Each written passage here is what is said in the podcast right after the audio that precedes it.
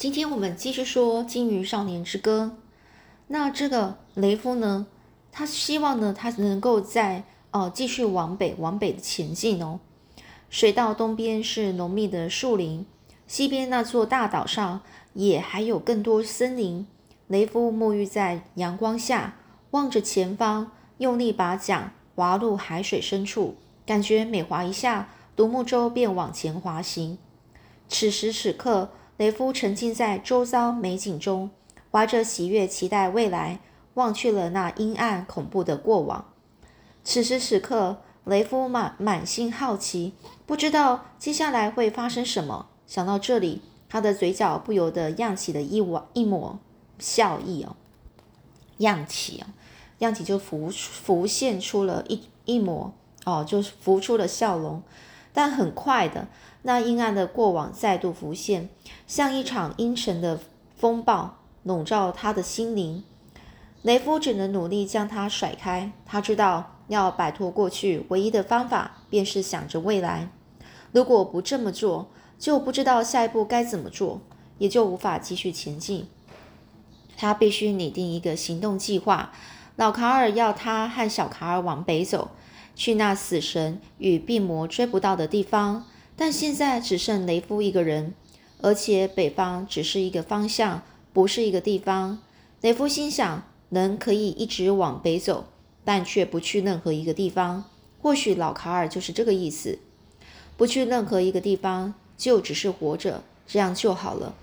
于是雷夫划着，随着这个划桨的节奏唱起歌来，一直往北走，就像那风，北风。成为那风，北风，北风。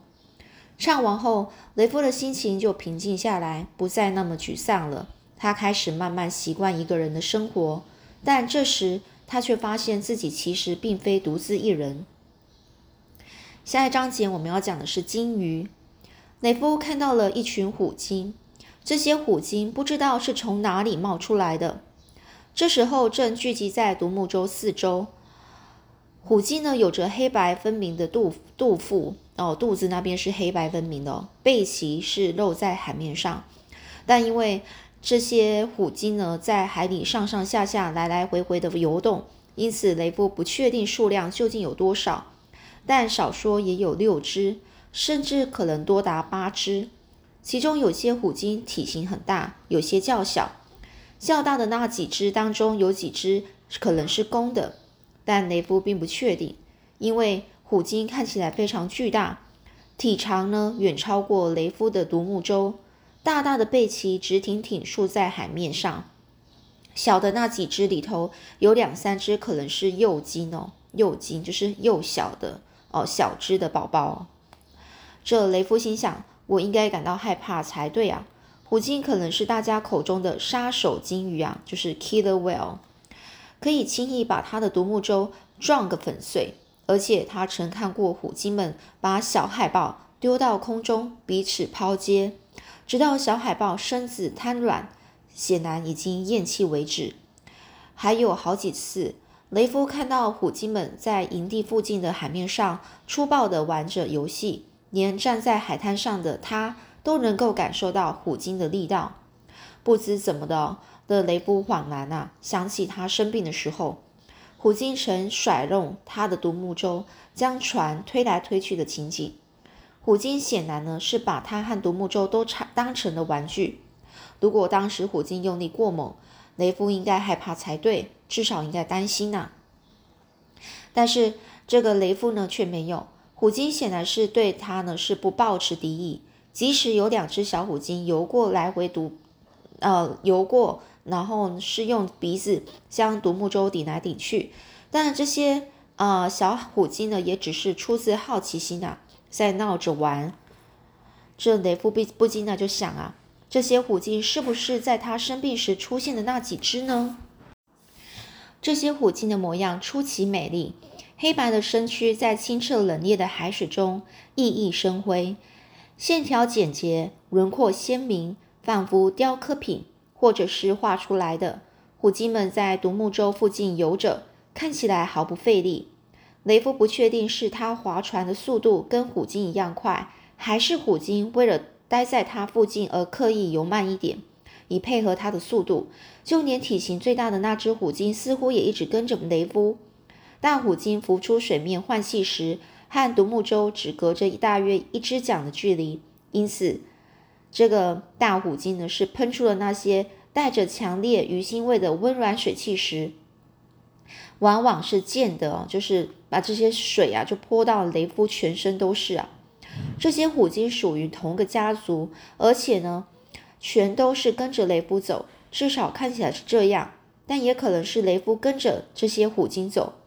无论是哪种情况呢，雷夫呢都是不介意啊。虽然这听起来有点荒谬，荒谬就是有点不可思议啊。但雷夫已经把这些虎鲸当成朋友，而且也相信这些虎鲸不会伤害自己。就这样，他们一路相伴，来到一座海湾。虎鲸的行动具有明确目标，显然是刻意来到这里。而独木舟在那个那些小虎鲸的坡助哦推波助澜下，哦也不自觉地跟着来了。雷夫心想：“那海湾就在眼前，他怎么能不跟呢？”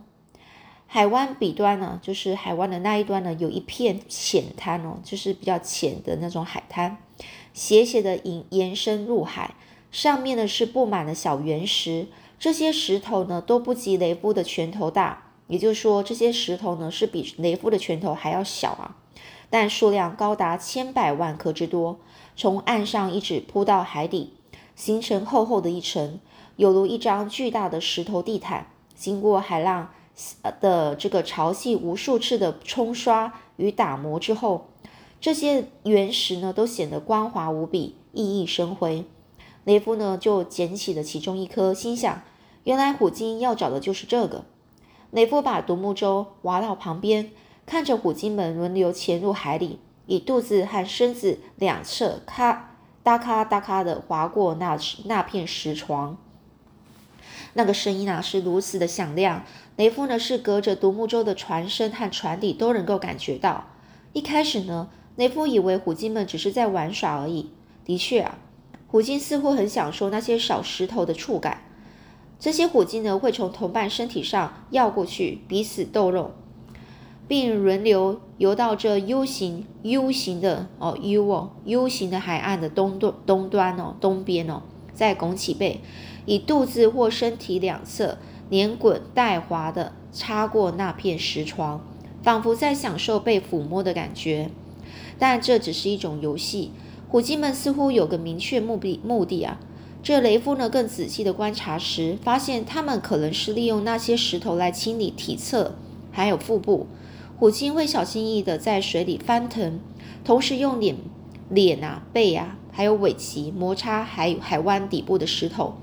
这成年的虎鲸做这些动作时，它的幼小的那些宝宝的鲸呃虎鲸呢，会在一旁看看着。前面呢，这些老虎鲸呢，就是。做完之后呢，就开始教导这个年轻的这个宝宝，要这些宝宝呢游到海湾的一端，从石床的一头翻滚到另外一头。一开始那些小宝宝呢是不懂该怎么做，有的会走错方向，有的会朝着海湾外面游，有的则忘记翻滚，或者只摩擦身体的一侧，有的甚至会捡起石头，就是叼起石头用力抛过海面，再用尾巴去接。雷夫心想：这些小虎鲸啊，简直就像一群小狗。想着想着，就忍不住笑出声音来了。但是他马上发现啊，那只体型最大的公虎公虎鲸，或许是听到了他的笑声，所以竟然离开幼鲸身边，朝这个呃朝这个雷夫缓缓的游过来，停在独木舟旁，把身体整个横横亘在这个船身和那些在教导幼鲸如何正确使用石子的鲸鱼之间。然后呢，大虎鲸便一直待在那里。这大虎鲸呢，看起来不像要攻击或威胁雷夫的意思，只是想保护其他鲸鱼。而这大虎鲸躺在那里的时候，鼻子里喷出的水花溅到了这个独木舟上，也泼到了雷夫身上。雷夫再度闻到那浓郁的气息，其中掺杂着鱼腥味、海风味，以及鲸鱼体内的热气。那是这大大虎鲸特有的气味啊！雷夫呢，就借着这些气息，更加了解大虎鲸。这时候，大虎鲸就躺在那里，一动也不动，呼吸很慢，呼出的气息却很强烈。大虎鲸那大大的背鳍正好靠近独木舟的正中央，就在雷夫旁边，看起来黑的发亮。距离他呢，仅仅一臂之遥啊，一臂就一个手臂的这个距离哦。雷夫心想：我应该摸他一下，我应该摸摸他的鱼，他的鳍哦。或许这样，大虎鲸就会认识我，更了解我，我也能够更了解它。但是雷夫犹豫了一下，不是因为害怕，而是因为有些难为情，担心这样会打扰到大虎鲸。雷夫心想：大虎鲸体型如此巨大。却温和而友善，并没有侵犯自己。那自己又凭什么伸手去摸大虎鲸，打断他正在做的事情，或呃打扰他的思绪呢？凭什么伸出自己细小的手臂和可笑的手掌，去碰触大虎鲸那个朝天耸立、闪亮而神气的背鳍呢？雷夫心想：但是我怎么能不摸摸看呢？这个念头越来越强烈，让雷夫想起他一。刚开始，刚开始学习如何用打火石和断钢把旧松鼠巢引燃的时候，虽然打火石只蹦出了一粒火星子，但若在这个巢里后，就会开始四处蔓延，像一条红色的蠕虫，不停吞吃那些干草碎片，然后火势便越来越旺，最后整个大鸟巢都烧了起来。